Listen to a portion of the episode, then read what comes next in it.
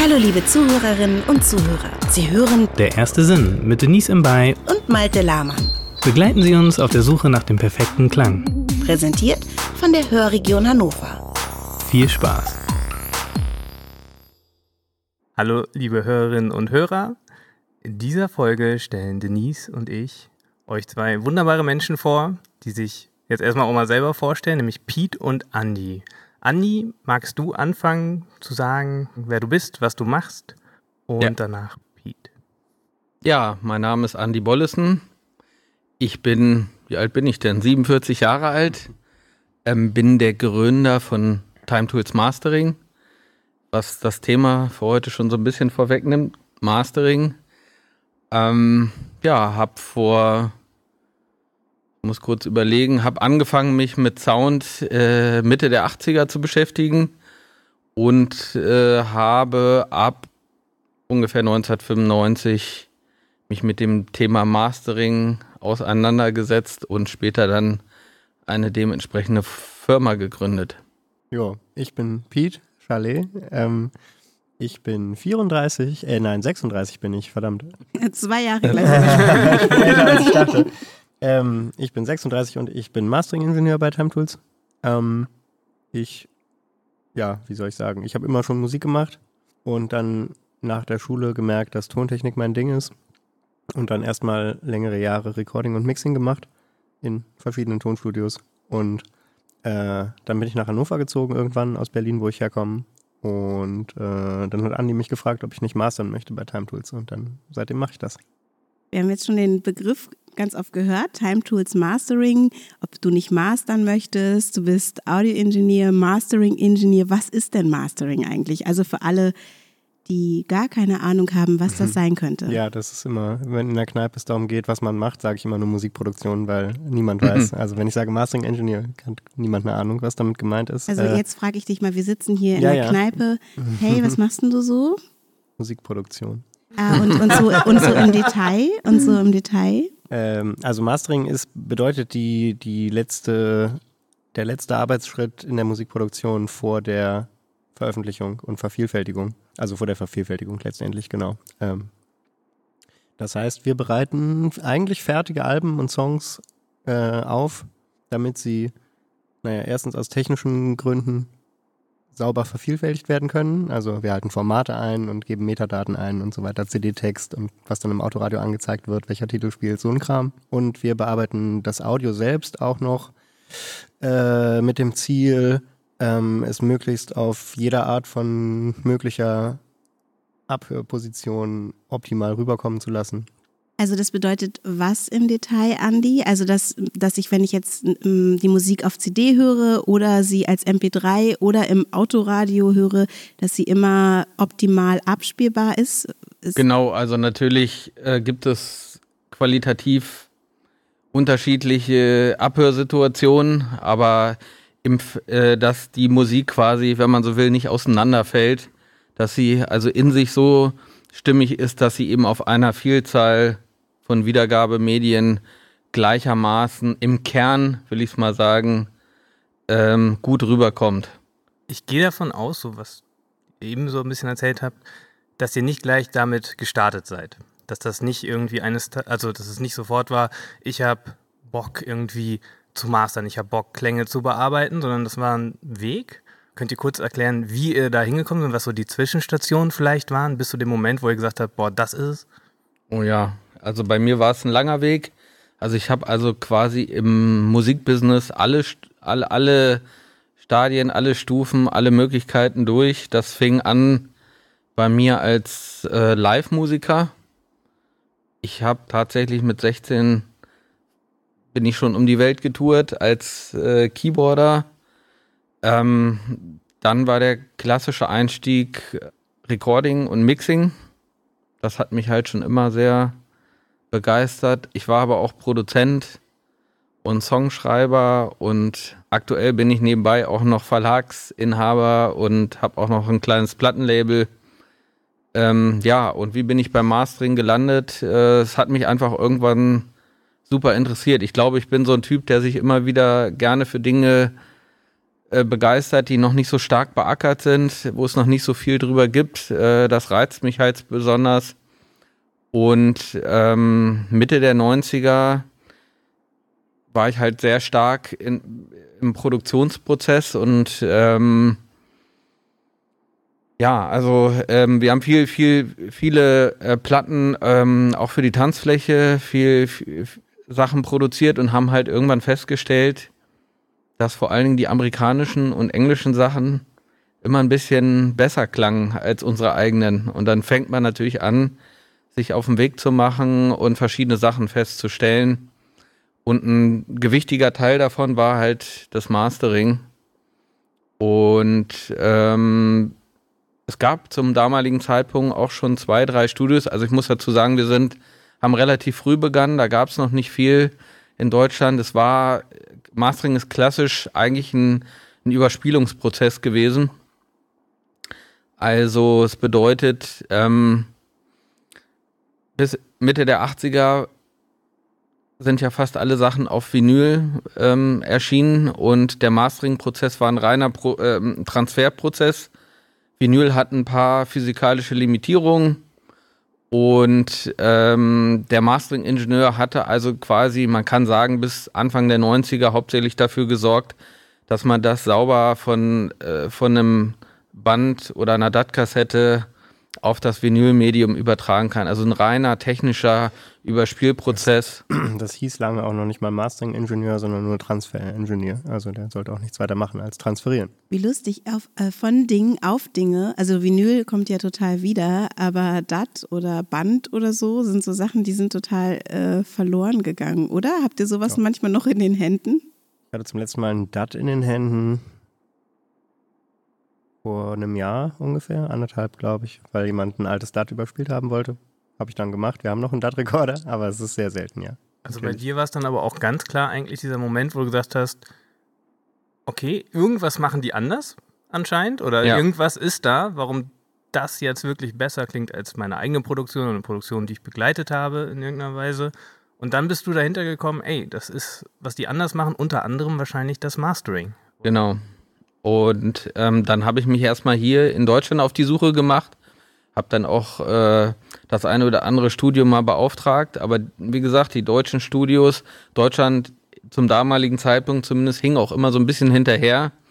Die haben es eben auch als rein technischen Prozess begriffen und überhaupt nicht als kreativen Prozess. Das kam vielleicht auch eben bei der Erklärung, was ist Mastering, ein bisschen zu kurz. Ähm, es ist eben nicht nur, es kompatibel zu machen, sondern ähm, ein erfahrener Mastering-Ingenieur oder überhaupt auch alle Mastering-Ingenieure bringen natürlich auch ihre persönliche Geschmacklichkeit damit rein. Das heißt, Mastering ist nicht gleich Mastering, sondern es gibt Menschen, ich sage jetzt mal vor allen Dingen Leute, die selber vielleicht auch ein Musikinstrument spielen, die aus der Musikproduktion kommen, werden wahrscheinlich musikalische, musikalischeres Master machen als äh, äh, jemand, der äh, einen rein technischen Background hat. Ja, natürlich. Natürlich ist das ein kreativer Prozess, ja. Es kam vielleicht etwas zu kurz, genau, ja. Ja, lustig, das wäre meine Frage gewesen. Wie viel Technik, wie viel Kreativität? Ähm, das habt ihr jetzt schon selbst beantwortet, das ist ein kreativer Prozess. Na, ich würde sagen halb, halb. Also die Technik ist ja nicht unwichtig. Es ist zu gleichen Teilen wichtig, Kreativität und technische Exaktheit wie, am Start zu haben. Wie bist du denn da hingekommen? Wie war denn dein Werdegang? Zum Mastering? Ja. Ähm, ja, natürlich auch lang, wie du richtig rausgehört hast. Äh, ich habe, oh Gott, in aller Kürze, also äh, ich habe zwar immer schon Musik gemacht, seit ich irgendwie ein Kind war, aber das hatte nie den Anspruch, irgendwie Profi zu werden, sondern ich dachte immer, ich werde Journalist oder sowas mit Sprache, weil mir das irgendwie immer lag und auch eigentlich immer noch liegt. Aber naja, ich habe dann nach der Schule ziemlich schnell oder nach dem Zivi ziemlich schnell festgestellt, dass es das irgendwie nicht ist und hing dann eine Weile durch und habe während der Zeit immer Musik gemacht. Und dann habe ich irgendwann Bass gespielt bei der Produktion, die ein Bekannter von mir bei sich zu Hause im Wohnzimmer machte mit beschränkten Mitteln. Und er machte alles selbst: äh, Gitarre spielen, singen, Schlagzeug programmieren, mischen und so weiter. Und ich sollte Bass spielen. Und das war mein erstes Mal, dass ich mitbekommen habe, es gibt eine Kunstform Musikproduktion, fand ich total cool. Und dann war ich da voll dabei. Und dann. Hast du gesagt, eine Kunstform Musikproduktion? Genau, das mhm. hatte ich davor überhaupt nicht auf dem Schirm, dass es das überhaupt gibt. Also, dass es diese Aufgabe überhaupt gibt, Musik aus dieser Produzentenperspektive zu bearbeiten. Das war von mir vorher gar nicht klar gewesen, weil darüber nie nachgedacht hatte. Und äh, ja, dann wollte ich das gerne machen und habe es dann auch gemacht. Und wie gesagt, war halt lange Jahre Recording Engineer in Hannover, in Berlin, ja, aber auch mit, ich war auch in Mannheim und Hamburg und wir waren in Spanien und also überall. Egal, ich zog nach Hannover und ähm, musste mich hier natürlich dann auch umgucken nach generellen Aufgabenfeldern, abgesehen von was ich halt eh mache. Und dann hat Andi mich halt gefragt, ob ich nicht hier Mastering-Ingenieur werden will. Genau. Wie habt ihr euch denn kennengelernt? Da kann, kennen tun wir uns schon viel länger, ne? Also ich war seit 2006 hier schon immer in diesem Haus unterwegs und habe recorded. Erst war ich Asi und dann später war ich Engineer und habe für verschiedene Leute hier im Haus gearbeitet. Und äh, also das sollte man dem Hörer vielleicht erläutern, dass hier im Haus, äh, keine Ahnung, wie viele sind es, zehn Studios sind oder so? Ungefähr, zehn, elf. Äh, Lustig. und Also Time Tools ist ein, neben dem Mastering-Studio eben ein Zusammenschluss von freischaffenden Produzenten, Musikern, Audiofirmen. Ja. Da sind wir quasi ein Teil von. Ne, Ja. Die sind alle unabhängig, es ist keine große Firma, aber es wird halt stark im Haus zusammengearbeitet. Und die, ja, die wechseln halt auch, sind nicht immer die, also ne, es ziehen Leute aus, ziehen Leute ein. Äh, und wie gesagt, da hatte ich 2006 damals schon vor 14 Jahren, unglaublich, ne? Äh, Ja, ist schon angefangen, äh, damals für Christian Flaps zu arbeiten als ein Asi. Der hat mich hierher geholt. Der hat mich von meinem Praktikum in Berlin abgeworben, tatsächlich. Der war als, da als Kunde von meinem Chef in, einem, in dem Studio, wo ich damals Prakti war. Und äh, fragte mich nach zwei oder drei Tagen, ob ich nicht für ihn arbeiten will. Und ich war so, hä, was? Okay. Der hatte irgendwas gesehen in dir, was besonders ist. Was glaubst Das du, war waren- das? Das waren genau seine Worte tatsächlich, als ich ihn mal gefragt habe, warum eigentlich, weil es war, es war einfach so, ich hatte nicht nichts mit ihm zu tun eigentlich, sondern ich habe meinen Praktikjob gemacht und mein Chef hat seinen Song gemischt und ne, also es war, gab nicht so die, wir waren jetzt nicht die ganze Zeit in einem Raum oder so, bei weitem nicht. Äh, und irgendwann kam er aus dem Studio, wo er gerade drin war und fragte, ob jemand ihm helfen könne bei der Software, bei der Audiosoftware, die er gerade benutzte. Und ich war so, ja klar, weiß ich und bin hin und wusste es doch nicht. Und das war so mein einziges, äh, das war so meine einzige, an die ich mich erinnern konnte, wirklich arbeitsmäßige, direkte Konversation mit Christian gewesen und ich hatte verkackt. So. Und dann fragt er mich nach zwei Tagen. Ne? Und dann habe ich nämlich auch gefragt, warum eigentlich mich? Wir waren drei Praktikanten und ne? Jahre später. Und er hat genau das gesagt, was du gerade gesagt hast, nämlich, dass äh, er irgendwas in mir gesehen hat. Mhm. Und Ja. genauer weiß ich es auch nicht. Ein Keine Ahnung. Bauchgefühl quasi. Ja. hatte. Ja, und Ein war dann auch gut. Wir, wir arbeiten auch immer noch ab und zu zusammen und das ist schön, ja. Wie wird man Mastering Engineer? Gibt es da einen stringenten Weg? Nee. Nicht wirklich. Wie bist du es geworden, Andy? Learning by doing. Also es hat bei mir, wie gesagt, damit angefangen, äh, dass ich dann die ersten Sessions gebucht hatte. Es war so um 94 rum ungefähr. Und habe den Leuten natürlich über die Schultern geguckt. In Deutschland war ich dann erstmal fürchterlich enttäuscht. Wie gesagt, weil überhaupt nicht das dabei war, was ich mir so vorgestellt hatte. Ähm, dann bin ich äh, äh, Was hattest du dir denn vorgestellt? Du hattest, ja, dass die wirklich tatsächlich äh, ähm, meinen Song auch klanglich verbessern. Also nicht nur irgendwie halbwegs kompatibel für einen Vinylschnitt oder ähnliches machen, sondern noch dass sie eben auch noch einen, einen kreativer Anteil in die Produktion geben. Ähm, am Ende gab es aber auch für die Musik, die ich damals machte, ähm, gab es hier überhaupt kein Verständnis. Was, was hast du für Musik gemacht? Ziemlich breit, aber im Wesentlichen war es elektronische Tanzmusik, wenn man mal so will. Ne, also das war so der Hauptmarkt, wo wir mit zum Mastern gefahren sind. Ich bin ja auch E- Engineer, da habe ich auch ganz viele andere Musikstile gemacht, äh, betreut, gemixt, produziert, aber es waren hauptsächlich waren schon eher tanzbare Sachen. Ja, Du hast eine Tontechniker-Ausbildung dann gemacht? Mm, Oder ja, bist du ich hab- Autodidakt auch? Jein, ja. Also ich habe, ähm, ich bin dann durch mein Engagement als Live-Keyboarder eine Zeit in London gewesen Mhm. und habe dort ein eine Studio Assistant Kurs äh, äh, an der Uni belegt, das was eher so eine Art Volkshochschulkurs war. Mhm. Also eigentlich war ich T-Boy in einem bekannten, heute immer noch existierenden Studio, Strong Room. Mhm. Und äh, so bin ich dazu gekommen. Aber das, ist ein T-Boy? ein T-Boy, ja, ist Das ein, ein, ein Mensch, der im Studio für alles zuständig ist, nur nicht für die Musikproduktion, im Prinzip alles drumherum erledigt. Und wenn dann nach Feierabend noch ein bisschen Zeit ist, dann kann man sich selber da mal hinsetzen. Genau So- war es bei uns auch beim Praktikum. So fängt das eigentlich an. Und je nachdem, wie gut man sich dann da anstellt, ähm, lassen die Leute einen dann auch mal an die Regler.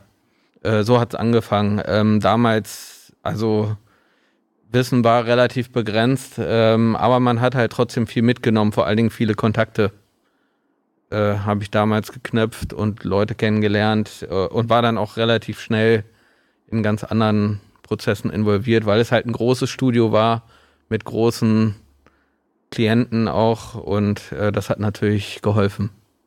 Hier sind schon tolle Leute ein- und ausgegangen, das äh, mal vorneweg, aber das erzählen wir dann vielleicht später nochmal. Weil was mich jetzt interessiert, du hast gesagt, du warst so wahnsinnig enttäuscht davon, was dann in diesem Mastering-Prozess überhaupt passiert ist. Und da geht es dann ja darum, wie klingt die ganze Geschichte. Wir sind ja auf der Suche nach dem perfekten Klang. Und ähm, kannst du beschreiben, was für dich, wenn in deiner konkreten Arbeit wann ein Mastering gelungen ist. Was kannst du irgendwie versuchen zu beschreiben, welcher Klang oder was da passieren muss, damit du befriedigt bist für, dein, für deine Arbeit? Pete, was sagst du? Das ist gar nicht so Ach so, einfach, ne? Das ist eine, nee. das ist eine gute Doch, Frage. aber Pete ist noch näher dran, ja. ja, nee, sag du mal erstmal. Ähm, ja, also das ist pauschal gar nicht so zu beantworten. Also wir haben ganz unterschied, die Aufgaben sind ganz unterschiedlich. Wir haben, also was wir heute viel als Kunden haben, ist es schon so, ähm, durch die, durch die Technologie, die inzwischen zur Verfügung steht, ist es ja im Prinzip möglich, äh, mit einem, mit Laptop, der zehn Jahre alt ist, mit ein bisschen Musiksoftware und vielleicht noch einem Mikro Nummer 1 Hit zu schreiben oder auch zu produzieren und aufzunehmen. Das ist ja kein Problem heute. Was heute allerdings ein bisschen fehlt, viele, äh, viel- also äh, die klassischen Recording-Aufnahme, Abmischstudios werden halt immer weniger und unsere Aufgabe ist quasi auch, wir sind oft die einzige professionelle Instanz in der ganzen Produktion. Also das heißt, auch Leute, die auch Sachen, die im Mix schiefgegangen sind, äh, wir, wir reparieren auch relativ viel. Ähm, da sieht man auch schon die Bandbreite. Auf der anderen Seite haben wir natürlich auch absolute Profis, die selber schon sehr, sehr gutes Ohr haben, wo es nur um so ein Mühe geht, so ein bisschen, kleines bisschen esoterische Farbe über die Produktion. Das muss man sich so vorstellen. Wir haben in unserem Studio hochspezialisierte Geräte, viele mit Hand selektierten Bauteilen, also so, wie man sie im Laden überhaupt nicht kaufen kann. An denen ihr auch selber rumgeschraubt Ja, habt und viel, Dinge viel, verändert ja. habt? Und es ist natürlich auch ein Betriebsgeheimnis, wie die Sachen äh, verändert äh, sind. Darf man Äh, bei euch im Studio also keine Fotos machen? doch das schon, weil bei Mach uns, ich gleich, ähm, verkaufe euch alles. ähm, bei uns ist es, äh, äh, die, also in, in einem Mastering-Studio, man kann die Geräte zwar von außen sehen, aber was wir an den Geräten verändert haben, was wir modifiziert haben, wie die Geräte kombiniert sind, ähm, das sind natürlich Sachen, da haben wir, also kann man wirklich sagen, 25 Jahre ist ein stetiger Prozess. Ne, man lernt immer mehr über die Geräte, aber um nochmal auf die Ursprungsfrage zurückzukommen, wir haben halt wirklich den Kunden, der will nur noch ein bisschen so ein Mühe, so ein Final, so ein paar kleine minimale Korrekturen äh, zu dem Thema der Kompatibilität. Das klingt eigentlich schon sehr, sehr gut, aber er will auch diesen, diesen besonderen Sound. Und äh, in der Regel ist es auch so, wenn äh, ein Kunde ähm, bleibt oftmals sehr lange bei einem Mastering-Ingenieur. Das ist eine, eine Sache des Vertrauens. Da hat ein Ingenieur, ich sag jetzt mal, über einen etwas längeren Zeitraum viel Arbeit in eine Produktion reingesteckt und er wird es auch nicht irgendwem geben, sondern dem, der, dem Mann oder der Frau des Vertrauens. Auf der anderen Seite haben wir dann eben auch absolute Hobbymusiker, wo es wirklich äh, darum geht, im Optimalfall sehr tief auch dem, dem Endresultat einen Stempel aufzudrücken, den eigenen. Das wird auch mehr oder weniger erwartet, dass der Mastering-Ingenieur mit seiner ganzen Erfahrung ähm, dann auch wirklich, also da ist der Unterschied dann wirklich wie Tag und Nacht, vorher, nachher. Woher weißt du denn dann jetzt, wann du fertig bist und wann das für dich gut ist? Piet, sowas sagen? Ja, also, ähm, also du kannst natürlich nicht sagen, jetzt ein gutes Master oder ein Master ist fertig, wenn es so und so viel Höhen hat. Also ist natürlich Quatsch, ne? wenn man kurz drüber nachdenkt. Versteht sich ja von selbst. Also schon. es ja. gibt halt ganz unterschiedliche Musikrichtungen und auch innerhalb dieser Musikgenres unterschiedliche Songs, schnelle, langsame. Ähm, ich finde, ein gelungenes Klangbild unterstützt einfach musikalisch sinnvoll halt den Song. Also das ist so, worum es geht, oder? Also ähm, eine, keine Ahnung, was fällt mir ein, eine Nummer wie Skyfall ist halt super dumpf von Adele, ne, als James Bond Mhm. Titelsong, so als Reminiszenz an die 60er, wo es auch alles ziemlich dumpf war und das halt absichtlich kaum irgendwie mit Höhen versehen und äh, ja, also wo man erstmal denkt, hui. Ähm, aber funktioniert halt, weil ist geil, ne? Passt zu der Nummer. Und äh, Gegenbeispiel eine Band wie Atari Teenage Riot, falls die noch jemand kennt, Ja. so Elektropunk, ne?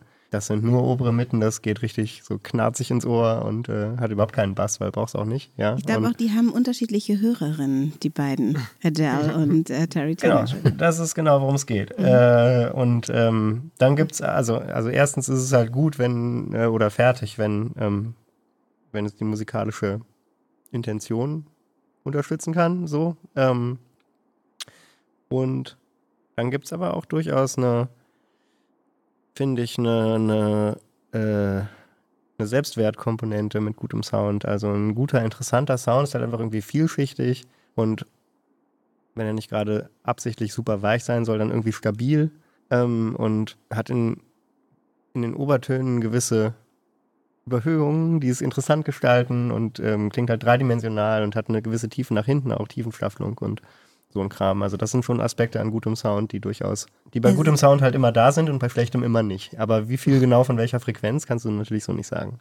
Krass. Der perfekte Klang ist also stabil, tief. Also nicht, er ist nicht tief im Sinne von er klingt tief, sondern er hat Tiefe Er nach hat hinten Tiefe, weg. ja. Also nicht zwischen den Boxen links, rechts, sondern vorne, hinten. Was hat, was hat er noch? Was hast du noch Ja, gesagt? ich weiß nicht, ja, so, ähm, er ist halt interessant. Er ist irgendwie dreidimensional und äh, Wir sind, wir sind, wir kommen dem Ja, ja, perfekten ja, Klang ja, ein bisschen näher. Ja. Auf jeden Fall. ja, der perfekte Klang ist natürlich völlig widersinnig, äh, den zu suchen, aber äh, guter Warum? Klang. Mhm. Ja, weil es eben das perfekte Ding nicht gibt. Es gibt nicht den perfekten Mix, es gibt nicht das perfekte Master, sondern es gibt irgendwann im Bereich, das jetzt ist es irgendwie gut und wir machen, also das muss der Hörer sich vielleicht vergegenwärtigen noch, wir machen super krasse Detailarbeit. Also wir gehen in Zehntel dB Schritten mit dem Equalizer ran, wo ein einzelnes dB mal definiert wurde als kleinster wahrnehmbarer Lautstärkeunterschied und wir nehmen ein Zehntel davon und äh, ja, also das ist super detailreich. Also ihr poliert sozusagen richtig. Es geht nicht, genau. es geht gar und, nicht Und um. in diesem Feinheitenbereich gibt es eben nicht die perfekte Einstellung, sondern dann irgendwann wird es Geschmack. Und dann muss man halt gucken, wie man den Song am besten unterstützen will. Aber es gäbe jetzt keinen, es kommt nicht die Tontechnikpolizei und sagt, äh, 0,2 dB hier oder so wäre besser gewesen. Das ist ja Quatsch. Also heißt es auch, wenn man verschiedene Mastering Engineers an denselben Song lässt, könnte es jeweils perfekt werden, aber dann anders. Genau, richtig. Also, genau, das ja. ist genau, worum es geht. Mastering ist sehr personalisiert dementsprechend auch. Also wir kriegen natürlich auch Anfragen allgemein. Könnt ihr was mastern von neuen Kunden? Wenn man einmal mit einem Kunden oder also mit einem Kunde kann ja sein Produzent, Band, Sänger, was weiß ich, Plattenfirma, Mix Mixing Engineer, ähm, unterschiedliche Leute. Und wenn man einmal, also Mastering ist viel Vertrauenssache und wenn man einmal Vertrauen etabliert hat und beide Seiten wissen, was die andere macht und will, ähm, dann etabliert sich das im Allgemeinen als Dauerzustand. Wenn wir jetzt mal so ein Name-Dropping machen, wer vertraut, vertraut euch denn? Zum Beispiel Aha. Leute, also die über die, über die Jahre. Mhm. Oh Gott. Madonna. Willst du die krassen Leute bringen jetzt, Andi? Hau, Ähm, hau sie raus. raus. Ja, also, also die krassesten Leute, für die ich gearbeitet habe, also wo ich relativ stolz drauf bin, ist äh, für Deepesh Mode haben wir mal eine komplette Maxi hier gemastert, die auch weltweit so auch immer noch, ja, heute immer noch käuflich so zu erwerben ist. Welcher Song war das? Enjoy the Silence. Allerdings ähm, in einem Remake äh, ist so der, nee, ich würde mal sagen, so der berühmteste Song von denen. Ähm, in, in einer neuen Version, aber von Linkin Park, von dem DJ von Linkin Park. Die äh, ist da nochmal als Re-Release, ich weiß nicht, 2004, sage ich jetzt mal, gekommen. Ansonsten, Ich glaube, jemand, den Ja. ich ganz toll finde, äh, ich weiß aber nicht, ob es stimmt, zur Not Ja. was raus. Kelis? Ja, die war hier, die war sogar persönlich hier. Liebe Zwei. Zweimal, glaube ich sogar.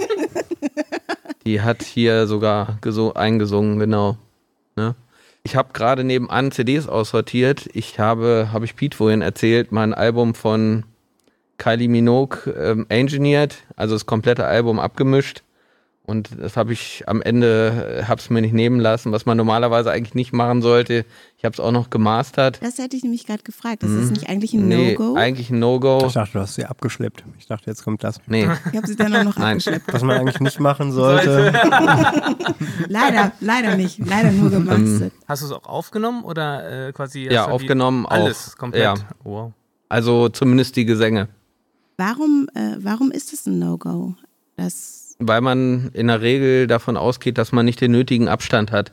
Äh, Nachteil ist speziell, wenn man im selben Raum gemischt hat und in dem Raum auch mastert. Es ist so, dass jeder Raum, jeder Abhörer hat so seine Schwächen und das setzt sich natürlich aufs Master fort. Das ist die eine Sache. Und die zweite Sache ist eben, dass man keinen gesunden Abstand hat. Es macht manchmal Sinn von der Produktion, genauso wie man manchmal eine Pause braucht und mal zurücktreten muss, um da wieder einigermaßen objektiv äh, draufblicken zu können, ist es da einfach manchmal besser, es außer Hand zu geben und dass jemand anders, der eine ganz andere Perspektive hat, es dann nochmal bearbeiten zu lassen. Vorausgesetzt eben, der hat ein gewisses Level, dann ähm, könnte ich das heute also auch gut loslassen. Zum damaligen Zeitpunkt hat es aber ganz andere Gründe gehabt, Zeitdruck. Und dann äh, haben wir das einfach nochmal schnell und keiner hatte irgendwie Zeit. Das war so die Hochphase der Musikindustrie. Das heißt, da musste man teilweise drei, vier Wochen auf einen Termin warten. Und dann, äh, es war einfach der Haupt, das war eigentlich der Hauptgrund, warum ich das dann auch gleich nochmal durchgezogen habe. War das schon hier in Hannover oder warst Nee, du da das habe ich in? London gemacht. In Also London ich hab- war das, ja. Ganz viel in England gearbeitet und daher kommen auch die Credits ähm, in, in der Geschichte. Also wenn man in Deutschland sitzt, ist es schon so, wir haben sehr viele internationale Kunden, aber jetzt so im, im ich sag mal, im Super-Pop-Geschäft, was eher so in England und Amerika stattfindet, das ist schon relativ schwer, jetzt als deutsches Mastering-Studio äh, da einen Auftrag zu kriegen. Also ich habe so ein paar Sachen gemacht. Ma ähm, Madonna habe ich, gibt's auch einen Master von mir. Ähm, Ich habe so ein paar Sachen gemacht, so Madonna und so. die, ja, ich find's cool. diverse Also, Sachen, aber das war noch in meiner Zeit, wo ich äh, von England aus, also ich habe viel Zeit dann in Mietstudios verbracht und ähm, parallel habe ich dann die Sachen auch manchmal gemastert, ja. Räume. Du hast vorhin gesagt, ähm, wenn es in dem einen Raum ähm, produziert oder gemischt wurde und dann äh, ist es besser, wenn es in einem anderen gemastert wird. Aber hört ihr die Sachen dann auch in unterschiedlichen Räumen ab oder bleibt ihr damit in eurem Nee, unser Raum ist ja absichtlich, naja, perfekt gibt es wiederum nicht. aber äh, mit großem Aufwand ähm, Frequenzgang linearisiert, wenn man, falls das ein Wort ist. Ja, nein, ähm, das ist kein Wort, was ich verstehe. Könntest du das bitte erklären? Naja, in normalen Räumen gibt es äh, naturgemäß äh, Überhöhungen und Auslöschungen im Frequenzspektrum, vor allem in den Bässen. Ähm, wer im Wohnzimmer seine Stereoanlage irgendwie hat, der hat garantiert äh, an manchen Stellen im Raum mehr Bass als an anderen. Hm. Und so ein Kram gibt es bei uns halt einfach nicht im Studio. Äh, Merkt man das, wenn man in den Raum reingeht? Also wenn, man, Ja. wenn ich jetzt einfach in den Raum reingehe, merke ich, es ist was anders als in anderen Räumen, genau, ja. ohne dass ich irgendwie was sage oder Ja. ja. Und, Ja. und wie kannst du das beschreiben? Naja, es ist nicht so krass, wie wenn man in einen komplett schalltoten Raum geht, an irgendeiner technischen Uni oder so, falls jemand mal in sowas drin war. Das ist halt crazy. Dann Mhm. verändert Da sich die Wahrnehmung wirklich verrückt, ne? völlig. Ja, ja, weil es so, so ein bisschen schummerig irgendwie. So krass ist es auf keinen Fall, aber man merkt schon, dass die Akustik kontrolliert ist, wenn man da reingeht. Ja. Mhm. Also auch was Nachhaltzeit angeht, die ist halt einigermaßen kurz gehalten. Auch was Strom angeht, ne? Hatte ich mal irgendwie gehört, dass ihr da auch. Immer wenn man ein technisches Gerät hat, und da könnt ihr mich auch korrigieren, wenn ich falsch liege, das funktioniert ja mit Strom. Und je ja, besser. nein, da die- liegst du nicht falsch. Danke. und je besser quasi der Strom ist, da gibt es ja Unterschiede quasi, wie, wie gut der gefiltert ist. Genau, also aus der Steckdose kommt der Wechselstrom in einer Welle und ähm, die Welle ist manchmal nicht ganz genau und wir haben so ein Ding, was diese Ungenauigkeiten aus der Wellenform des Stroms quasi entfernt. Und, Und ähm, das macht ihr aus Soundgründen? ja. Okay, crazy. Hm. Tagsüber, es ist auch tatsächlich so, dass, ähm, wie soll ich mich ausdrücken, Drück Ähm, dich einfach der- aus, ganz frei. das Audiosignal nachts etwas ruhiger ist wie tagsüber, weil eine Vielzahl von elektronischen Geräten auch hier im Haus laufen. und äh, die nachts nicht an sind. Ich, ich weiß nicht genau, wie es technisch funktioniert, aber auf jeden Fall spielen so Sachen wie Mo Mobilfunktelefone ähm, stören oder machen auch das Netz ein bisschen unruhig. Äh, und das ist durchaus, also für einen Endkonsumenten auf keinen Fall bewusst hörbar. Ähm, aber äh, wir werden ja quasi dafür bezahlt, in jedem kleinen Aspekt äh, genau hinzuschauen.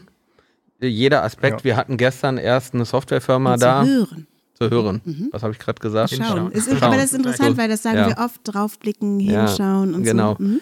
Wir hatten, gestern war eine Audiofirma hier. Ähm, die haben sich mal unseren Workflow von der Software, die wir hauptsächlich fürs Mastering benutzen, mal live angeguckt. Also die Firma, die die Software programmiert, da waren die Mhm. Programmierer da. Und da war auch mal ganz interessant, ähm, dass unser anderer Kollege, der heute nicht da ist, äh, Enrico, hatte wohl mal ein paar Sachen vorgeführt und stellte dann fest, dass die das gar nicht gehört haben. Ne? Also wir haben natürlich extrem, ich will nicht sagen, es liegt am Hörmuskel, aber eine extreme Konzentration auf Details. Jetzt könnte man sagen, ja, aber wenn ich es nicht höre, dann bringt es ja auch nichts. Aber es sind eine Vielzahl von Kleinigkeiten, die, die zusammen doch einen relativ großen Unterschied machen. Ich kann es mir so gut vorstellen. Da sitzt dann da so ein Typ und dann stellt man das vor und ihr hört es alle und der denkt so, Mhm. Genau. wollen die mich verkackeiern? Ja, wirklich so. Also ich habe mir doch gerade das Gleiche du vorgespielt. bist dann auch wirklich so ein Esoteriker, so ein kleiner. Ähm, aber unterm Strich ist es trotzdem eben so, dass es oft so Feedbacks von Kunden gibt, die also von sich schon sagen, ich mache das schon relativ lange.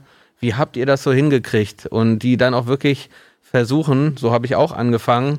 Ich habe angefangen irgendwann mal, da habe ich Master, also aus England oder Amerika gehört. Und ich bin da nicht mal im Ansatz hingekommen. Und das war dann so aufregend für mich, äh, ähm, das zu erreichen. Gut, es lag natürlich einmal an der Produktion. Das Master kann immer nur so gut werden wie die, wie die Produktion, die angeliefert wird. Also viele amerikanische und englische oder überhaupt internationale Produktionen sind halt oft auch äh, sehr gut gemacht, in sehr guten Studios aufgenommen, mit sehr erfahrenen Leuten produziert, gemischt worden.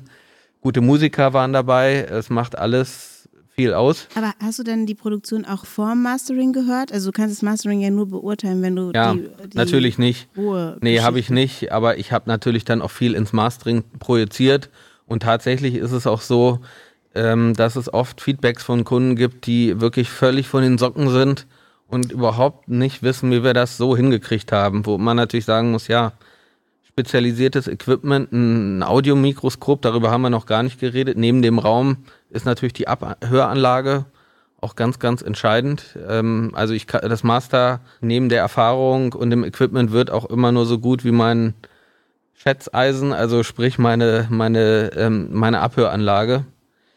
Ähm, das ist halt sehr wichtig. Ja, hat Andi ja schon gesagt, dass wir dafür bezahlt werden, überall ins Detail zu gehen. Und dann brauchst du natürlich auch eine Abhöre, die dir das erlaubt, überhaupt, die alles abbildet, was irgendwie an Details vorhanden ist. Ne? Logisch. Ja, und eure Ohren, die das äh, hören anscheinend, Ja, weil das ist anscheinend. Ohrmuskeln, Ja. die ihr habt. Ohrmuskeln. Ohrmuskeln habe ich gerade doch gelernt. Das Wort. Äh, sag mal, könnt ihr mal beschreiben, wie das, also so richtig, wir sind, sind ja hier Audio und wir können euch nicht sehen, aber das ist jetzt auch egal. Besser. Wir haben beide ziemliche Radiogesichter. genau. Äh, Nein, ihr seid wunderschön, aber wichtig wäre jetzt, äh, oder ich finde es mal spannend, ähm, wenn ihr so beschreibt tatsächlich, wie dieser Raum aussieht und auch wie diese Abhöre aussieht, so für jemanden, der noch nie oder die noch nie in so einem Studio war. Könnt ihr das mal so ganz bildhaft beschreiben mit euren schönen Stimmen? Also, der Raum hat eine Tür, durch die man ihn betritt. Das mag ich. ich genau so wollte Ja. ich das. Welche Farbe hat die Klinke? Äh, Nein, Silber. beschreib mal. Ähm, nein, also äh, der Raum ist vergleichsweise klein. Die meisten Leute stellen sich erstmal größer vor, wobei er eigentlich größer ist, als er auf den ersten Blick aussieht, was eben an dieser akustischen Bearbeitung liegt. An den Wänden links, rechts, hinten und an der Decke sind halt Installationen platziert, die den Sound quasi beeinflussen ne, im Raum, sodass weniger Platz insgesamt vorhanden ist. Äh, und in der Mitte des Raums steht ein Tisch, aber kein normaler Tisch, sondern halt so, eine, so ein Konsolentisch mit ähm, Halterungen für diese üblichen Gerätschaften, die man im Audiobereich benutzt, diese 19 Zoll Geräte, ne, die man da reinschraubt. Ähm, alles relativ flach platziert, damit es nicht im Weg steht, äh, wo die Schallwellen lang fliegen sollen, ne? also möglichst außerhalb des Direktweges zwischen Box und Ohr. Ähm, und äh, dann gibt es einen Monitor, weil wir einen Computer haben. Wer hätte es gedacht, ja? ähm, und äh, rechts und links ähm, von dieser zentralen Einheit, wo der Monitor steht und ein paar Geräte, sind jeweils nochmal als Platz für Geräte, wobei vor allem der rechte Bereich genutzt wird. Und äh, genau, dann steht hinten in der Ecke noch eine Bandmaschine, die aber mehr so fotomotiv ist. Selten, selten wie, wie benutzt. hübsch aussieht. Aber würde sie Ja. noch funktionieren? Also Die wenn jemand noch. funktionieren, ah, ja. schau an. Aber es ist tatsächlich so, dass wenn ich sie in den letzten Jahren mal irgendwie involviert habe, dann tatsächlich nur, weil irgendwelche Kunden oder potenzielle Kunden anfragen, ob wir eine Bandmaschine haben. Und dann mache ich ein Foto von der Bandmaschine, sage wahrheitsgemäß ja, kriege den Auftrag und mache ihn dann ohne die Bandmaschine.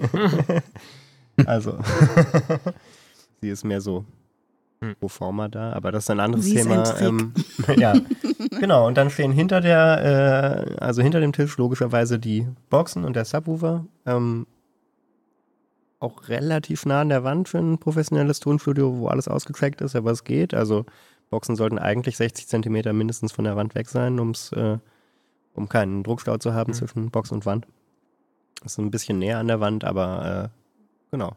So muss man sich das vorstellen. Und es ist im Keller und es sind nur Oberlichter oben. Aber wir haben Fenster, aber es sind nur kleine Oberlichter. Und dieses, also dieses Aufstellen dieser Boxen zum Beispiel, und du sagst, es funktioniert, dass sie so nah an der Wand sind und so. Wie Ja, so millimetermäßig ru- ru- ruckelt man da rum, bis das alles richtig steht? Ja, und, Also- millimetermäßig natürlich. Das ist alles ausgemessen und äh, also wenn da jemand dagegen stößt, ist äh, scheiße. Jetzt brauchen wir drei Es, ähm, Stunden, um das es alles fängt, wieder Es einzurichten. fängt eigentlich noch viel früher an.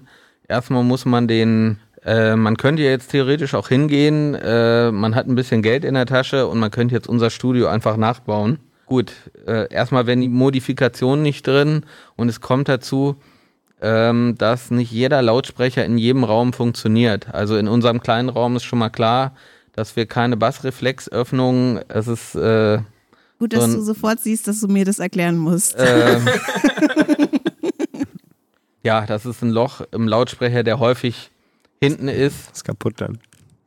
Ein Loch im Lautsprecher. Kaputter Lautsprecher. Ja, also man darf halt kein Bassreflexrohr nach hinten, ro- äh, darf nicht nach hinten rausgehen, weil dafür ist der Raum dann einfach zu klein. Man probiert viele Boxen, äh, bis man das richtige Paar gefunden hat. Pete, kannst du das ein bisschen näher erklären mit dem Bassreflexsystem? Ja, natürlich. Ja, das, du, äh, das klar. reicht vollkommen. Äh, Nein, das ist ganz einfach tatsächlich, auch wenn man es nicht glaubt. Äh, das, äh, das Rohr ist so positioniert, dass die durchdringende Luft ähm, eine Resonanzschwingung erzeugt, die unterhalb der Frequenz liegt, äh, also sinnvollerweise, die die Box eigentlich als tiefste Frequenz wiedergeben kann. Das ist bedingt durch die Membrangröße. Für eine tiefere Welle braucht man eine größere Membran. Mhm. Und auch mit einer relativ kleinen Membran kann mit dem richtigen Bassreflexrohr halt äh, quasi eine tieffrequente Resonanz erzeugt werden, die quasi den Frequenzgang der Box nach unten vergrößert. Verstanden? Ja, ich glaube. Ich, Ja. ich glaube, ich habe es wirklich ein bisschen verstanden. Ist auch nicht so schwer. Ja, also was ich äh, interessant finde, ist, dass ihr wirklich äh, an Details arbeitet, um gut abhören zu können, um eure Arbeit machen zu können und also meiner Meinung nach wirklich tatsächlich auf der Suche seid nach der perfekten Möglichkeit, Klang abzubilden und Ja. ihn zu verbessern. Also, Auch auf jeden, jeder Ebene, ne? Also jetzt ja. Ja, wirklich ja, alles. Ja. Akustik, Technik natürlich, die Geräte, der Raum. Das ist ja auch das, was so spannend ist an diesem Thema. Und es gibt relativ wenig Infos darüber, bis zu einem bestimmten Grad. Es gibt halt viel äh, theoretisches Wissen, auch wie man einen gut klingenden Raum baut. Aber äh, wenn es dann ans letzte Mühe auch der Geräte geht, äh, es kommen auch permanent äh, technische Neuerungen auf den Markt. Äh, da gibt es relativ wenig drüber. Da äh, gilt halt das Thema Trial and Error mit Blindtests, dass man sich selber nicht austrickst mehrere Leute ein paar Aufnahmen machen, hören, gucken. Äh, ganz viel ist dabei und da haben wir halt auch den größten Fortschritt. Das hatten wir gestern, weil als die Softwarefirma hier war, ähm, ganz viel bewegt sich auch eher im Bereich durchaus der Geschmacklichkeit. Also man kann da nicht unbedingt von besser oder schlechter sprechen.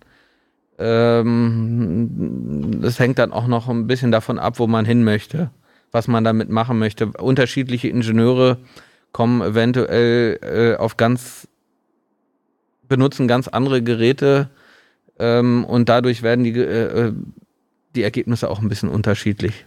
Noch eine Frage. Ähm, wenn ihr beruflich sehr, sehr viel mit dem perfekten Klang oder dem Streben danach, du meinst eben perfekt wird sowieso nicht, aber man kommt dem nahe. Also ist aber auch nicht schlimm, weil es gibt einfach nicht perfekt. Ja, Genau? Also ja, jetzt ja. keine Schande. Aber ja. Ähm, Bin könnt, mir da noch nicht so sicher. könnt ihr dann äh, in eurer Freizeit noch entspannt Musik hören oder andere Sachen hören oder habt ihr da immer im Ja, Kopf? wieder. Ähm, das musst du aber, musste ich auch üben. Also, äh, du, wenn du anfängst, dich damit zu beschäftigen, mit Musikproduktion und Tontechnik, da äh, landest du ganz schnell im super Analysieren-Modus, immer, einfach dauernd. Und äh, ich ertappe mich auch dabei, ich trainiere es auch wirklich bewusst. Ähm, meine Lieblingsmethode, die ich mir vor ein paar Jahren ausgedacht habe, ist im Sommer im Park sich auf die Wiese legen, Augen zu und versuchen zu orten, was möglichst genau um einen rum passiert. Also da hinten spielen Kinder Ball. Wie viele Kinder sind das? Ja, ich muss das orten. Nur mit Hören und so. Ist gar nicht so einfach. Und äh, Meditation. So übe ich das. Weiß ich nicht, ob ich das so nennen würde, aber ich, also, ich nenne es Training. Mhm. Ja. Und äh, ich kann mittlerweile auch wieder entspannt Musik hören, wobei natürlich immer man kurz irgendwie checkt, wenn es einen interessiert, was da jetzt, jetzt soundlich geht oder was haben die da gemacht und so weiter. Und, äh, manchmal fällt mir auf, dass ich spontan nicht weiß, wie ein Sound entstanden ist. Das finde ich dann immer besonders interessant. Ne? Dann denke ich mir, hui, aber passiert nicht mehr so oft, weil das meiste weiß ich, ja. Aber, aber ich hatte eine Zeit, so mit Anfang 20, so in den ersten, so nach zwei Jahren, nachdem man angefangen hat, sich damit zu beschäftigen, bis fünf Jahre, nachdem man angefangen hat, sich damit zu beschäftigen. Ist schon ziemlich nervig dann, weil man halt zum totalen Nerd wird, genau, ja. Ja, also man geht auch tatsächlich als Mastering-Ingenieur durch verschiedene Stufen. Und ich sag mal, äh, ähm, ich sag mal, die Master werden besser, wenn sich, äh, wenn sich diese ganze Info setzt. Ne, das ist ja so auch wie wenn man anfängt, Auto zu fahren, wo man erstmal noch ähm, sehr damit beschäftigt ist, sehr konzentriert ist mit allem, mit dem Lenken, mit dem Schalten, mit dem auf die Straße gucken. So ähnlich ist es beim Mastering eben auch. Irgendwann hört man auf, zu stark darüber nachzudenken im Detail. Ähm, dann werden die Master besser, dann kann man wieder entspannt Musik hören, weil man nicht mehr so überanalysiert. Natürlich wird man kurz realisieren, wenn eine Platte, die man sich gerade gekauft hat, eher nicht so gut klingt oder besser klingt. Ich würde nach wie vor, ähm, die mu- muss man auch noch mal ganz klar sagen, die Musik geht nach meiner Meinung immer vor. Also ich höre auch Platten, die nicht so gut gemacht sind, auch klanglich, äh, kann ich wieder ertragen. Ich glaube, vor ein paar, äh, paar, naja, sagen wir mal, als ich in der Phase war, die Pete gerade beschrieben hat, die, die Analyse, dann kann sein, dass ich die Platte hätte nicht ertragen können, weil sie so auf Deutsch gesagt Ja. so scheiße Mich klingt. interessiert auch auf jeden Fall primär natürlich die Musik. Also klar, es ist darum, wo es, also das ist, worum es geht. Ja, so natürlich Mucke. Ähm, ich höre, keine Ahnung, uralte Ärzteplatten von Anfang der 80er, die klingen total scheiße. Ist doch egal, ist geile Mucke, ja. Also Zitroneneis und so. Und äh, also das klingt alles total schrammelig. Also ist auch scheiße gespielt übrigens auch. Der kommt noch dazu. Oh, also und ist trotzdem gut. Also, ne, so einfach ist es natürlich nicht. Ähm, es gibt wenige Sachen, die ich äh, nicht gerne höre, mehr, weil ich einfach doch finde, dass sie zu schlecht klingen. Äh, Californication-Platte von Chili Peppers ist das Primärbeispiel. Das ist einfach schlimm. Ja. Äh, ich, also ich lieb's trotzdem. Ja, ja, ja, natürlich, die Musik finde ich auch ganz toll, aber ich kann es einfach nicht mehr hören. Das Kann ist einfach nur- zu kaputt. Nur Ähm, beipflichten. Also da ist bei mir auch die Grenze erreicht. Erklärt mal, warum das so ist. Was ist denn da so schlimm? Das würde ich auch gerne wissen, warum zum Teufel sie das gemacht haben. Äh, was ist daran so schlimm? Es ist unfassbar verzerrt. Also es ist, äh, Klippen ist jetzt oftmals ein Stilmittel, aber es ist einfach völlig übertrieben. Äh, es ist überkomprimiert bis zum Anschlag. Der Frequenzgang ist so verzogen, dass es ähm, möglichst laut klingt. Möglichst laut klingt es, wenn man den Frequenzgang betrachtet, da, wo man am empfindlichsten hört in dem Frequenzbereich. Das ist in den oberen Mitten, da wo Krankenwagen logischerweise Mhm. Sirenen, ja, weil die Sirenen in diesem Ja. Frequenzbereich, weil man das gut hört, so. Und dieser Frequenzbereich ist mega überbetont bei dieser Chili Peppers Platte und es ist, äh, es hat überhaupt keine Dynamik, äh, es hat keine Transienten, also das sind die Einschwingphasen von Signalen, das bedeutet auf Deutsch, es klingt leblos.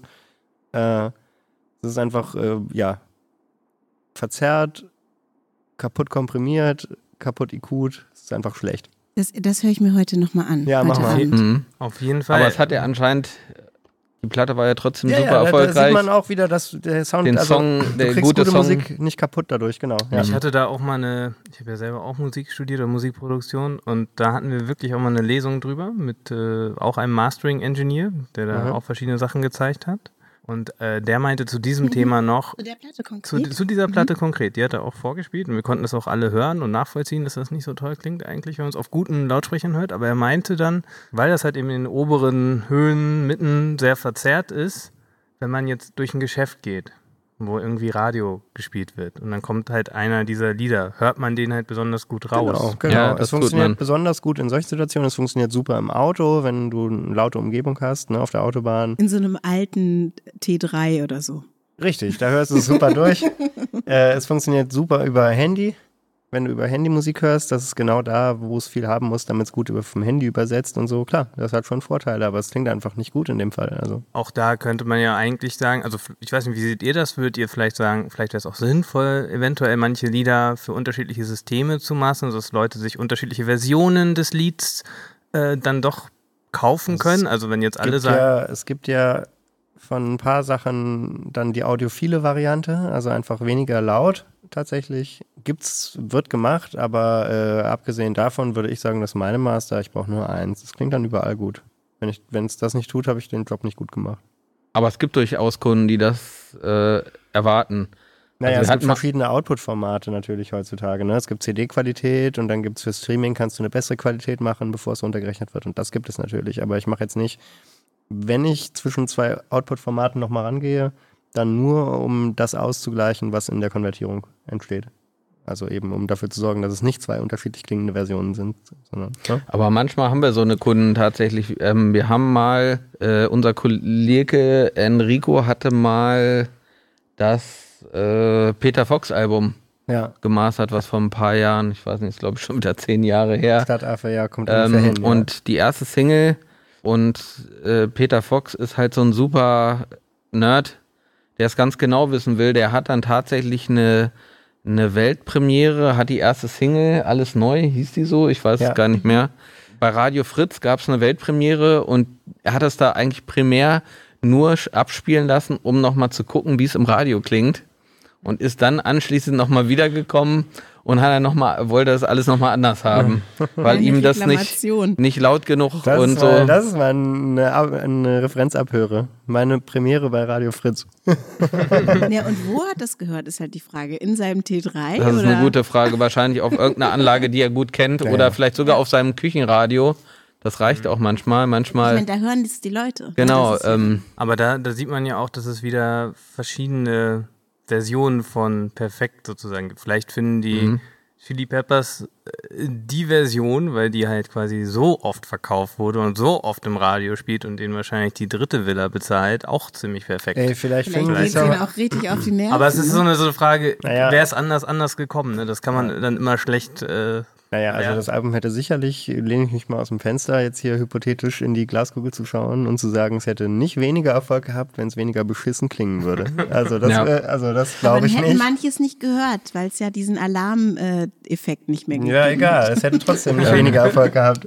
aber man, aber es gibt definitiv schon ein paar Sachen. Ähm, da ist ja immer die Frage, es ist immer Geschmackssache, aber es gibt ein paar Dinge, da würde ich mich auch am Ende festlegen. Also, Also, doch perfekter Klang. Ähm, ja, Nee, beziehungsweise das Gegenteil von perfekt ist. die- Ich bin nicht gespannt, perfekt. was Andi sagt. Eigentlich Ja. ist ein gutes Master ein Master, was man gar nicht als solches raushört. Ne? Ähm, aber ich sag mal so, der Klassiker, man, man hat jetzt hier ein, ein, ein, ein, ein Vocal Jazz Album, ähm, was von seiner ruhigen, warmen, wenig aggressiven Atmosphäre lebt. Ähm, ich, also wenn ich das jetzt aggressiv mastern würde, ähm, könnte man das sicherlich auch noch hören, aber, äh, ähm, aber wenn man da den AB vergleicht, da würde es dann äh, relativ deutlich werden, dass die wärmere Version dich mehr um, umhüllt, äh, dich mehr, ach weiß ich nicht, berührt ist vielleicht nicht das richtige Wort, aber ich glaube schon, dass fast jeder äh, äh, sagen würde, das klingt besser und kommt, der, also die Funktion, die es erfüllen soll, die Art, wie es dich berührt, wärmt, äh, ich glaube schon, dass äh, man das sehr deutlich immer- hören würde. Es geht immer darum, habe ich ja schon gesagt, finde ich, den, den Song zu unterstützen.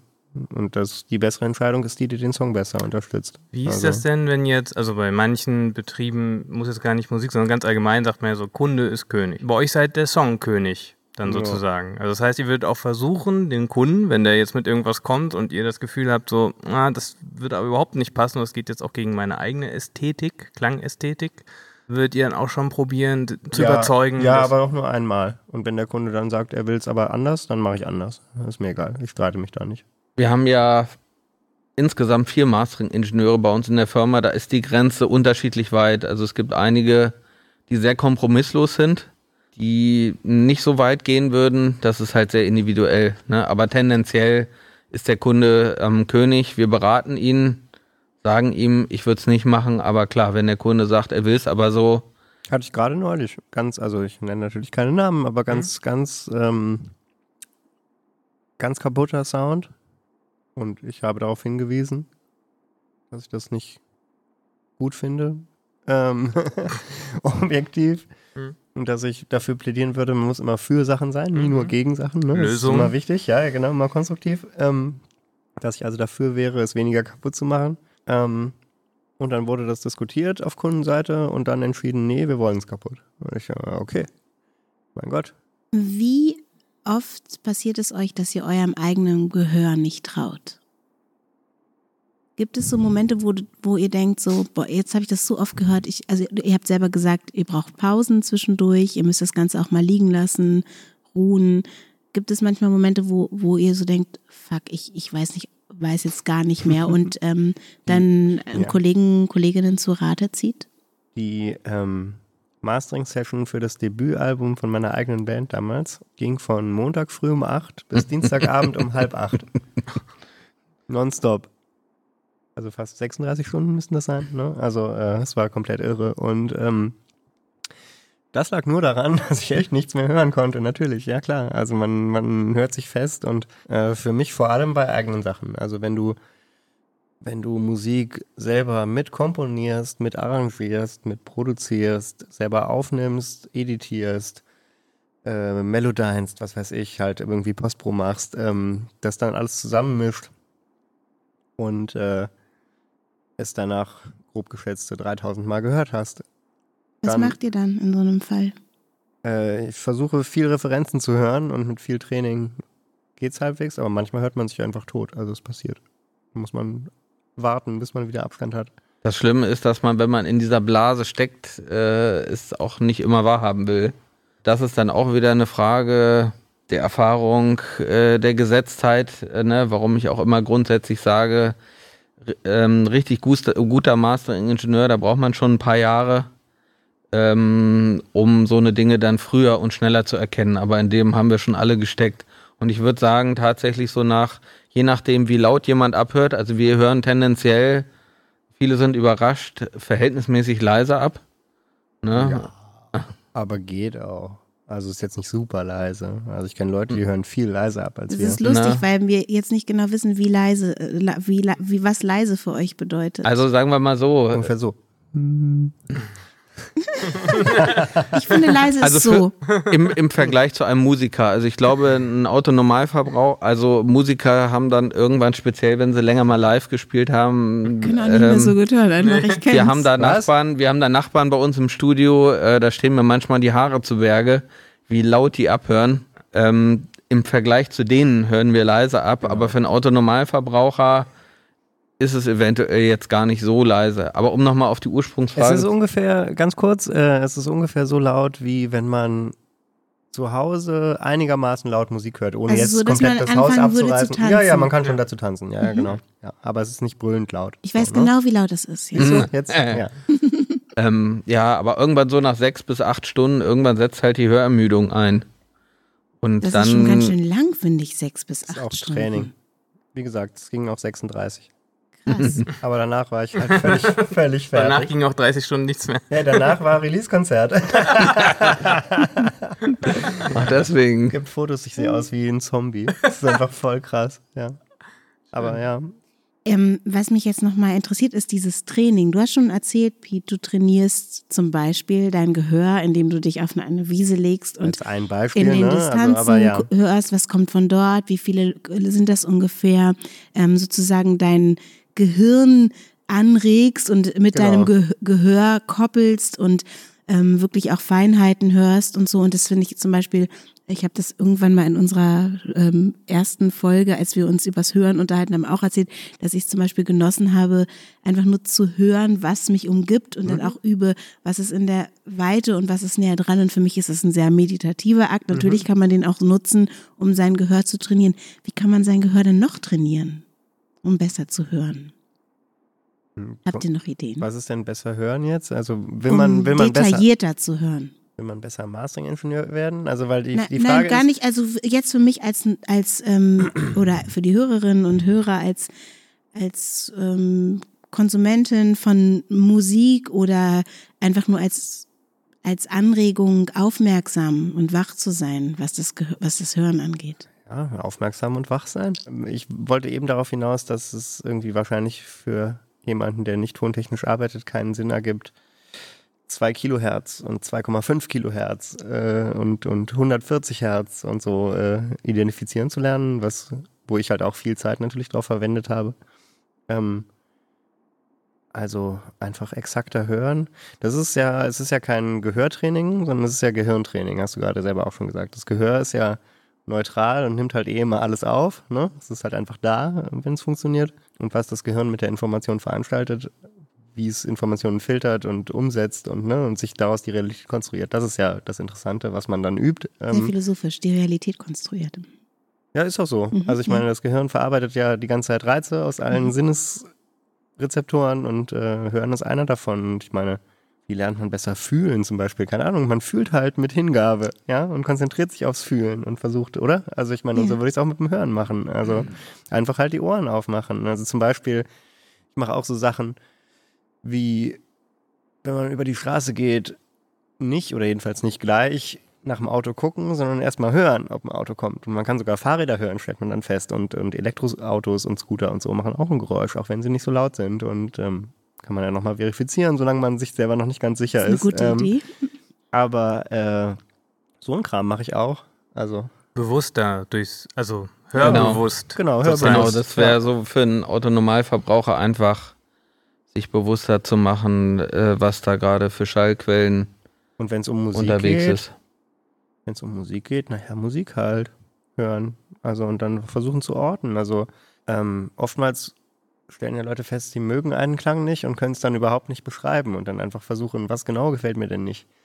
Also es gibt zum Beispiel für gibt ja die dollsten Begriffe, die die Leute dann benutzen für irgendwelche klanglichen, also zum Beispiel ein ganz hart gefiltertes Signal, wo nur so ein paar Mitten drin sind, habe ich meine Mutter mal als metallisch bezeichnen hören. Und das hat mit metallisch einfach nichts zu tun in meiner Welt. Ja, es ist, klingt einfach nur, ich würde Worte benutzen wie dünn, natürlich frequenzbeschnitten, ähm, mittig, äh, solche Begriffe. Und sie sagt metallisch. Und äh, ich denke mir, naja, ja, das ist was könnte- für, für Sie vielleicht was Konkreteres. Ne? ja, aber wenn man, man könnte ja auch üben, hinzuhören, was genau fehlt mir da. Und dann kommt man relativ schnell drauf, wenn man übt, hinzuhören, dass es weder Höhen noch Bass hat, sondern nur so mittig ist. Und naja, dann kann man sich etwas genauer ausdrücken. Malte hat mir erzählt, dass du noch eine andere Leidenschaft hast, was Klang angeht, dass du manchmal Klänge sammelst.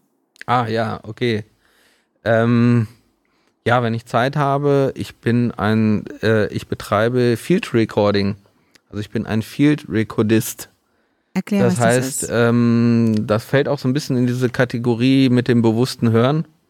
Das gehe mit einem transportablen Aufnahmegerät raus und nehme verschiedenste Klänge auf. Es kann aber allerdings auch im Haus sein mit dem Rekorder. Und zwar muss ich da nochmal betonen, bei mir ist es so, dass auch der Weg schon fast das Ziel ist. Ich kann mich nämlich tatsächlich äh, nicht so gut äh, manchmal auf eine Situation einlassen und nutze es auch ein bisschen als Vehikel, indem ich mich dann in einem Mikrokosmos vertiefe, was mich sehr entspannt, was wiederum heißt, dass ich jetzt nicht immer mit den Aufnahmen was mache.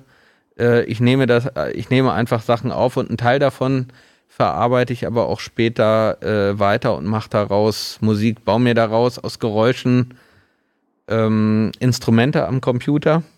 Da gibt es so verschiedene Möglichkeiten mit Software.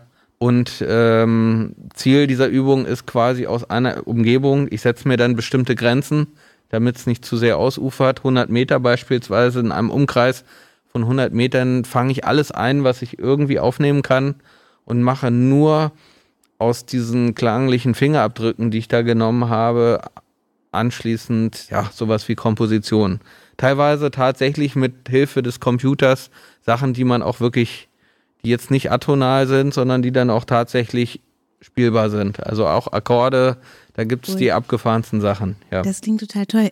Darf ich dich, also wir haben ja immer am Ende ähm, auch Klangbeispiele. Und toll wäre natürlich irgendwie so ein Schnipsel zu hören von einem Mastering äh, oder von einem Song, der noch nicht gemastert ist und von einem, der gemastert ist vielleicht.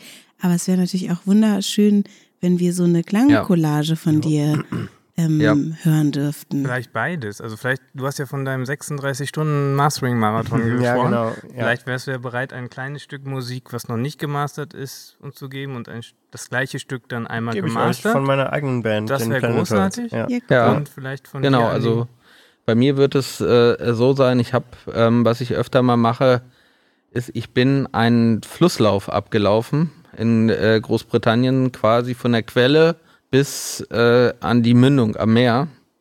Und äh, daraus habe ich eine, äh, ja, eine Platte, ich sag mal eine EP gemacht. Also quasi vom, ich, also ich bin mit dem, sozusagen mit dem Rucksack gewandert und habe dann unterwegs, ähm, so wie andere Leute fotografieren, habe ich dann Töne aufgenommen und am Ende habe ich dann als Erinnerung, so wie andere ein Fotoalbum anlegen, habe ich mir dann eine EP gebastelt, ja. Ich glaube, wir haben die absoluten Klangexperten hier gefunden. Jetzt habe ich das Gefühl, wir müssen noch hallo, eine richtig hallo. schlaue Frage stellen. Malte, go. ich habe hab noch mehrere Fragen. Ich, ähm, Sag Bescheid, Piet, wenn du ich los Ich muss leider ja. jetzt gleich eine Frage noch und dann haue ich ab, okay. unauffällig. Dann mache ich den polnischen. Gut, ja, vielleicht können wir ja noch ein bisschen weitersprechen mit dir, Andi. Eine Frage, es gibt ein neues Phänomen oder seit fünf Jahren oder vielleicht sechs Jahren, das halt Online-Mastering quasi von Algorithmen, also es wird Mastering genannt, ne? man, man lädt irgendwas hoch und dann soll das quasi automatisch irgendwie durch einen Algorithmus gejagt ja. werden. Und ähm, da wollte ich einfach nur eure Meinung zu hören. Also da gebe ich dir kurz meine professionelle äh, Meinung zu. Genau. Das ist im 21. Jahrhundert natürlich normal, dass es sowas gibt. Ähm, normal ist auch, dass jetzt 2020 wir das noch deutlich besser können als die Maschinen, aber äh, wird nicht immer so bleiben, nehme ich an. Ähm, ja, aber noch ist das sicher keine Konkurrenz, sondern eher so, naja, eine Spielerei. Für, eine Spielerei für wer, wer, auf die Schnelle was laut gezogen braucht und selber keinen Limiter hat, irgendwie, keine Ahnung, der kann es gerne nutzen, dann ist es nicht so teuer. Aber äh, wenn es richtig gut klingen soll, so weit sind die Algorithmen noch nicht. Aber sie, äh, also die Leute arbeiten konstant mhm. und äh, unermüdlich daran, das besser zu machen und es wird auch immer besser und irgendwann ähm, werden Algorithmen das auch sehr, sehr gut und musikalisch können. Aber das dauert natürlich noch eine Weile. Da muss KI und solche Themen, die müssen noch besser werden. Ja, zum Glück für uns. Ja, naja, und, und du, ihr habt es mehrfach betont, ne, dass ja auch die menschliche Komponente ein Faktor ist. Genau, und die Maschinen werden erst, also ja, sie werden erst dann wirklich konkurrenzfähig sein, wenn sie den menschlichen Faktor quasi mit eingebaut haben in ihrem KI-Algorithmus, was weiß ich, wie das hm. funktioniert. Äh, und das dauert eben noch, ja. Okay. Genau. Bis dahin alles zu euch. Auf jeden. so, ich hau jetzt ja, vielen, ab. Vielen Dank. Ja. Vielen Dank, Pete. Äh, danke für deine tollen Ausführungen. Sehr und schön viel Erfolg dir weiterhin für deine eigene Musik und Euch für auch. alles, was du äh, machst. Ihr kriegt dann darfst. auch noch Musik von mir, kurze, kurzen Ausschnitt fürs dafür. Outro. Ja? Danke. Super. Bis dann. So, ich äh, sehe es recht ähnlich wie Pete. Ähm, momentan ist es eben auch noch so, also die Plugins, also die digitalen Bearbeitungsmöglichkeiten, die digitalen Filter werden immer besser. Ganz an die Qualität unserer analogen Geräte momentan reichen die doch noch nicht ganz an die Qualität ran. Ja, und wie gesagt, der menschliche Faktor, auch die, die geschmacklichen Entscheidungen, die Erfahrung, äh, die ein Mastering-Ingenieur hat. Es ist auch so, wenn man das äh, lange macht, wenn gestandene Produzenten mal hierher kommen zu einer Mastering-Session, sind die oft überrascht, was wir an den Geräten machen. Äh, ähm, das heißt, äh, äh wir machen ja nichts anderes, was auch in der Musikproduktion, wir arbeiten auch mit ähnlichen Geräten, mit EQs, mit Kompressoren, Allerdings sind die Einstellungen teilweise äh, für viele unorthodox und oft sehr fein. Also es geht oft auch darum, äh, Dinge wegzulassen. Also ein Anfänger greift auf eine Weise ein, wie wir das so nicht mehr machen würden. Und das hat auch viel mit Selbstbewusstsein zu tun und auch einer gewissen, einer gewissen Ruhe, einer gewissen Erfahrung, auch Dinge mutig wegzulassen. Das spielt eben auch einfach eine große Rolle. Und ja, wie Pete eben schon sagte, ein Algorithmus, äh, ähm, der von einem Menschen, der vielleicht selber auch kein Mastering-Ingenieur programmiert ist, äh, wird da mit Sicherheit teilweise ganz anders rangehen, wie wir es tun. Ich, ich gucke eher, was braucht die Platte. Natürlich ist klar, da, wenn ich ein Hip-Hop-Album mache oder äh, eine Dance-Platte, ist klar, da muss ich besondere Aufmerksamkeit auch auf den Bassbereich legen. Äh, ähm, aber ansonsten mache ich es eben eher nach Gefühl. Nach Bauchgefühl. Genau.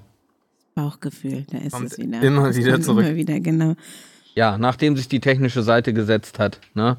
Natürlich kann ich auch relativ genau sagen, wenn mir jemand einen Ton vorsch, ne, wo der Peak ist, ob der jetzt bei 6000 Hertz äh, ist oder bei 3000, das höre ich natürlich auch, aber da denke ich jetzt nicht mehr drüber nach, sondern dann weiß ich ungefähr, da ist ungefähr zu viel, dann gucke ich mir das ungefähr an. Ähm, ähm, aber mit der Zeit, ähm, am Anfang habe ich sehr technisch noch über die Sachen nachgedacht. Inzwischen gucke ich eher auf das Gesamte und verliere nie den Kern der Aufnahme aus den Augen und versuche und konzentriere mich da drauf. Also es ist schwer zu erklären.